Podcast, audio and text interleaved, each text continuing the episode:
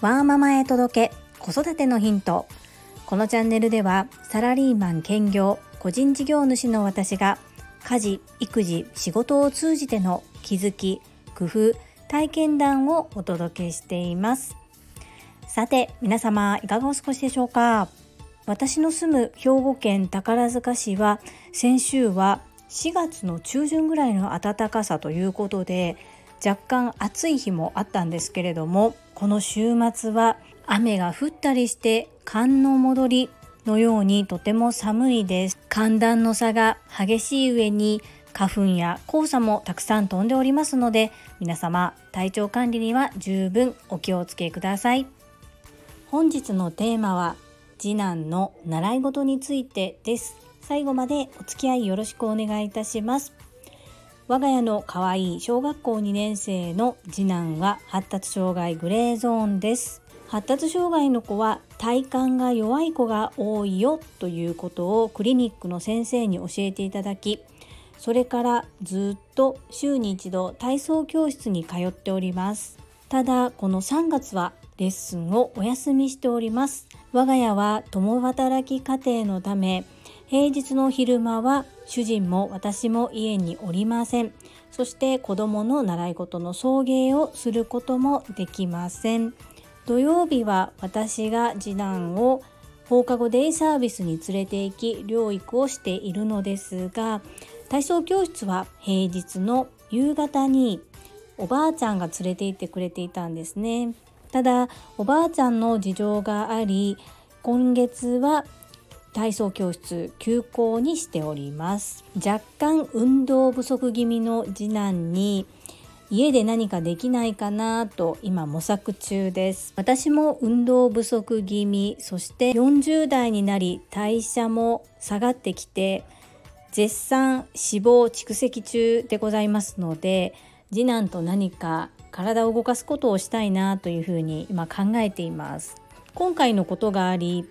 いろいろ考えました。次男の体操教室へ連れて行ってくれていたおばあちゃんは主人の母なんですけれども健康で元気にはいてくれているのですがいつまでも主人の母にずっと送り迎えをさせるっていうのも考えものだなと思うしかといって体操教室をやめるのかとなるとそれもどうかなと思ったり私が毎週一度仕事を休んで連れて行くこともできない。どうしたものかなとちょうど考え直す良い機会だったかなというふうに思っています。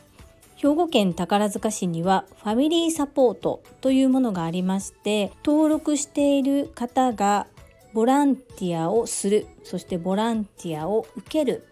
どちらもできるというそんなサービスなんですけれども名前はボランティアなのですが費用は発生します。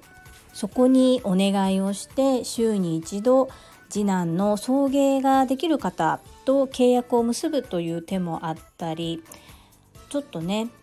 どうするのかいろいろ考えてみたいと思います。考えながらも月日は流れていきます。時間もどんどんどんどん流れますのでできるだけ何か自宅で手軽にできることを継続してやっていきたいなというふうに考えております。そこで今ふと思いつくのが体操教室で準備体操の時に必ず柔軟体操とブリッジをしておりますのでそれだけでも毎日家で一緒にやってみようかなと思います。早速今日から始めたいと思います。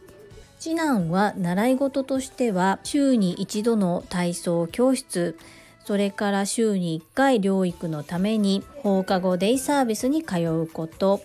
それと、まあ、今までこれはお話ししてこなかったんですけど実は月に3回英会話を習っております。よって放課後デイサービスの療育も習い事とするのであれば3つの習い事をしています。これが多いのか少ないのかはさておき長男の時と比べるととても少ないです。親としては兄弟ともに平等にしてやりたいという気持ちはあるのですがそれぞれ性格も違いますので興味を示すものも違うし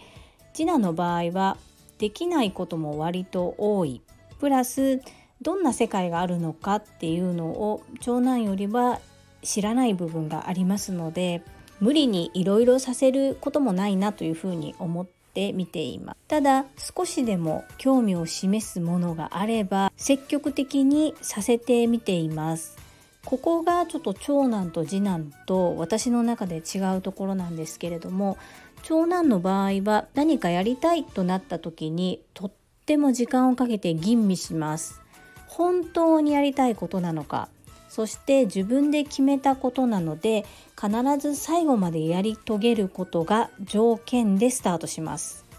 次男の場合はこう次男の中にバチッと当てはまるものを見つけるのがなかなか難しいので少しでも興味を示したら長く続けることよりもまず経験させてみるということに重きを置いていますので浅く広くいろいろと試してみるという感じですね。そもそも興味を示す幅も狭いように思いますので少しでも興味を持てばとことん深める次男とはそんな風に接しています何か興味関心を持って深く長く続けたいと思えるものに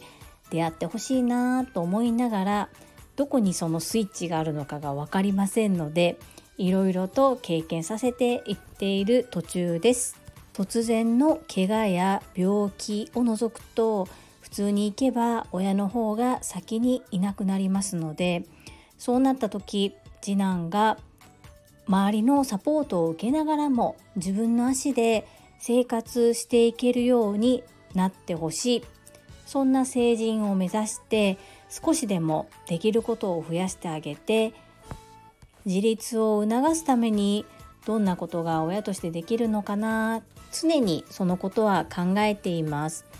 人間はやはり置かれる環境によって考え方や人生が左右されると思います。習い事や学校選び私も母として悩みながらいろいろと学ばせていただきたいと思っております。本日も最後までお付き合いくださりありがとうございました。皆様素敵な一日をお過ごしください。それではまた明日お会いしましょう。ママの笑顔サポータージュリでした。